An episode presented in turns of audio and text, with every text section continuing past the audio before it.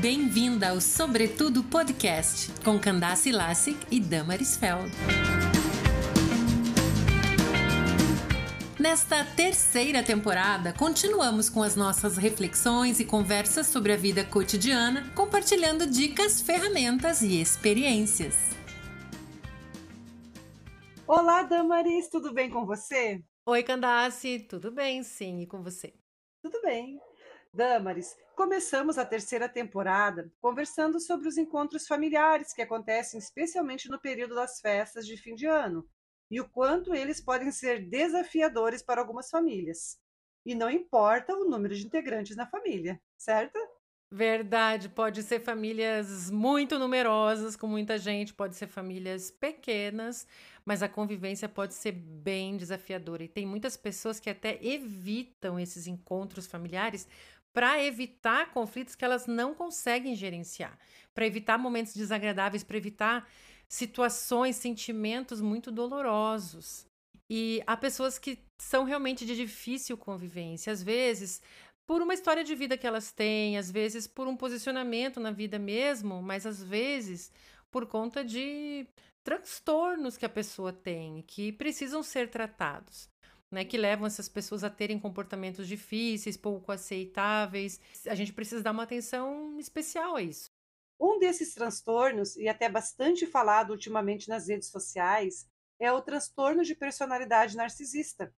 E pesquisamos para levar ao conhecimento das nossas ouvintes informações que possam ser úteis para incentivar quem convive com essas pessoas difíceis a buscar ajuda. Sim, o transtorno de personalidade narcisista é uma condição psiquiátrica complexa e que provoca na pessoa um padrão generalizado assim de grandiosidade. Essas pessoas se sentem superiores aos outros. Elas têm uma necessidade de atenção constante, de adulação, de serem aduladas, além de terem falta de empatia com as outras pessoas. E todos esses sintomas acabam provocando relacionamentos conturbados dessas pessoas com seus familiares, com as pessoas com quem elas trabalham. Então, é o médico que diagnostica se uma pessoa tem esse transtorno. E aí vai poder encaminhar para um possível tratamento com psicoterapia.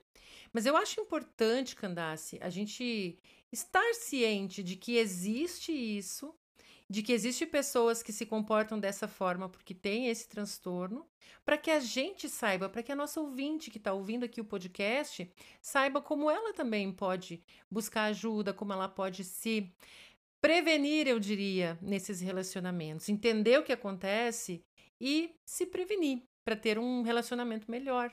Né? Como eu falei, a pessoa com transtorno de personalidade narcisista, ela tem uma opinião exagerada assim sobre o seu próprio valor. Então, ela para reforçar essa sensação de superioridade que ela tem, para reforçar a autoestima dela, ela só se relaciona com pessoas especiais, ela se torna parte de instituições superiores, mas ela também desvaloriza as outras pessoas. E ela está sempre querendo ser o centro ali da coisa, sempre querendo ser elogiada e consegue transformar tudo que acontece sobre ela, passa a ser sobre ela, sobre a vida dela, sobre como dela é melhor, como dela é mais difícil, como dela é mais sofrido. Durante a pesquisa, viu muitos depoimentos de pessoas na internet, nos comentários dos vídeos, dos textos, reafirmando vidas muito sofridas com pessoas assim. Eu vi até assim coisas bem extremas de filhas que nunca mais quiseram ver a mãe, quando se deram conta do porquê que sofriam tanto com aquela pessoa que era a sua genitora. É uma coisa muito séria mesmo, sabe?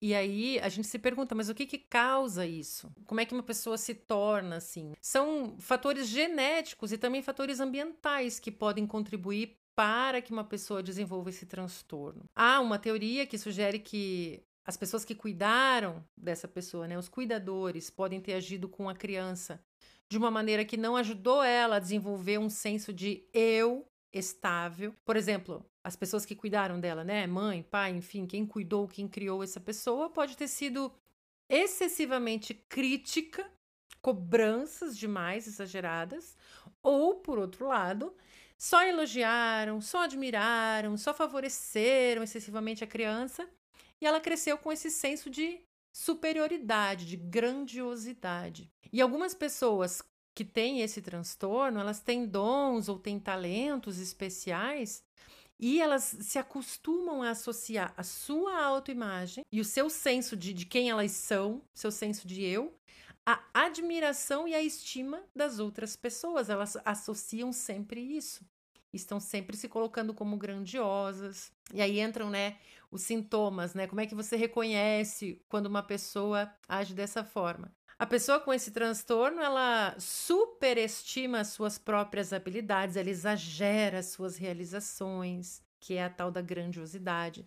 Ela acredita que é superior aos outros, que ela é original, que ela é especial. E assim ela vai se relacionando com os outros. Ela tem essas fantasias de ser especial, ela tem essa necessidade de ser admirada o tempo todo. E ao mesmo tempo ela tem essa falta de empatia.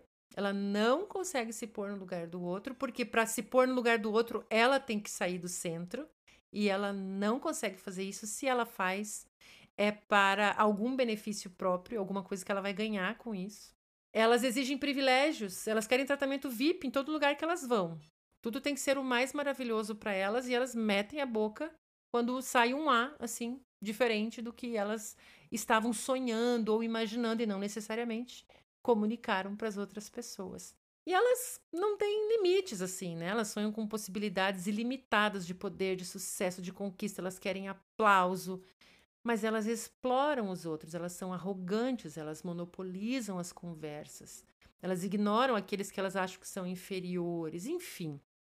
Deu para a gente ter uma noção bem clara de como é o comportamento de uma pessoa que tem transtorno da personalidade narcisista. Eu posso te dizer assim, por tudo que eu venho pesquisando já há cerca de uns três anos, estão aparecendo muitos bons vídeos, muito bom material para a gente estudar e pesquisar sobre isso, eu me surpreendi muito ao ver que isso existe muito, muito, muito na sociedade, Candace.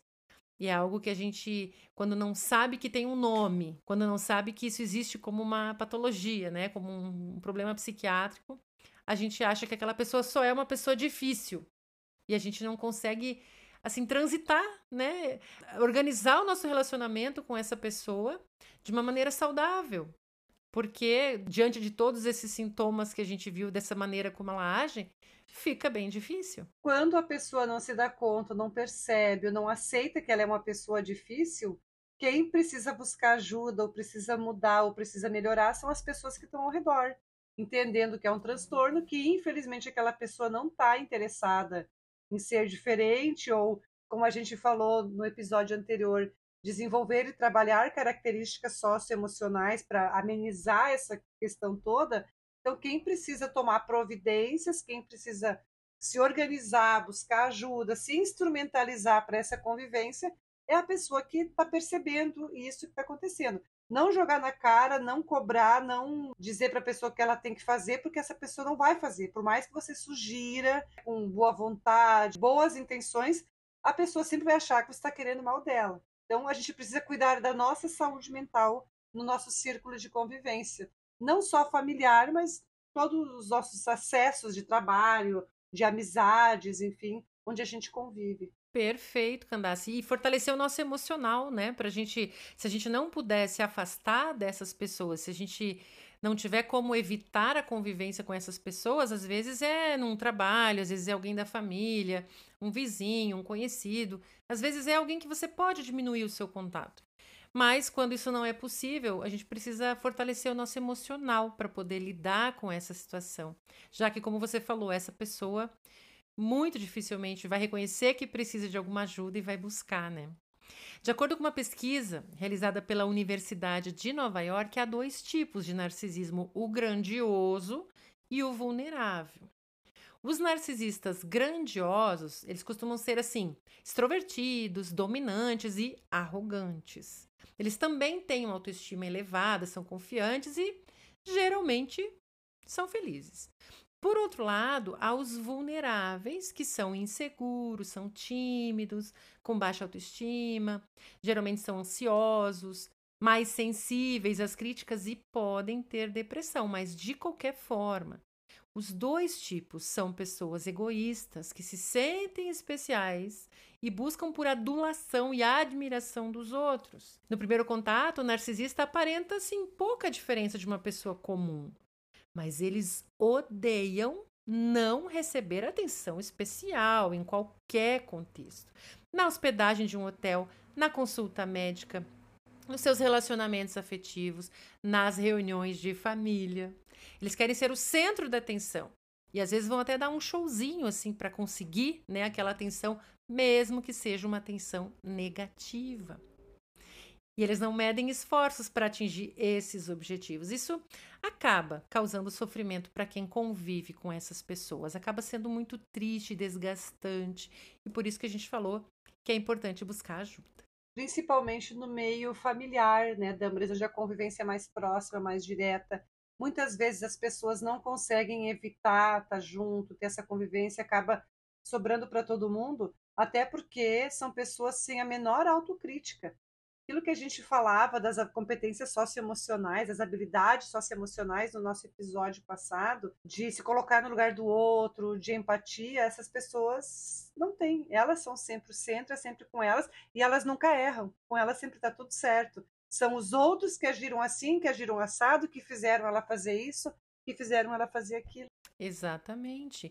E essas pessoas, como não pode deixar de ser essas pessoas que têm esse transtorno da personalidade narcisista, acabam tendo muitos problemas de relacionamento com os outros. São pessoas que as pessoas querem ver só de longe, porque de perto causa muito estresse, muita chateação, muita dificuldade. E essas pessoas podem encontrar outras complicações no dia a dia delas, né? Problemas no trabalho, na escola, depressão e ansiedade, uso abusivo de drogas e ou de álcool, isolamento social e os relacionamentos instáveis e conturbados, como a gente já falou. Às vezes, Damaris, uma pessoa passa uma vida toda sofrendo em seus relacionamentos porque não busca ajuda adequada. Se você percebe que sua família está mais parecida com um laboratório do caos do que um centro de excelência humana, procure ajuda especializada. Para saber mais sobre o assunto do transtorno de personalidade narcisista, você pode acessar o canal do YouTube chamado Narciso, Seu Espelho Quebrou, da Simone Veloso, que é um canal especializado nesse tema. Você ouviu Sobretudo Podcast, seus minutos semanais de inspiração. Você pode participar com a gente de forma ativa aqui no podcast, respondendo as nossas enquetes e perguntas aqui no Spotify e também enviando e-mail para o endereço sobretudodec@gmail.com. Vamos continuar juntas?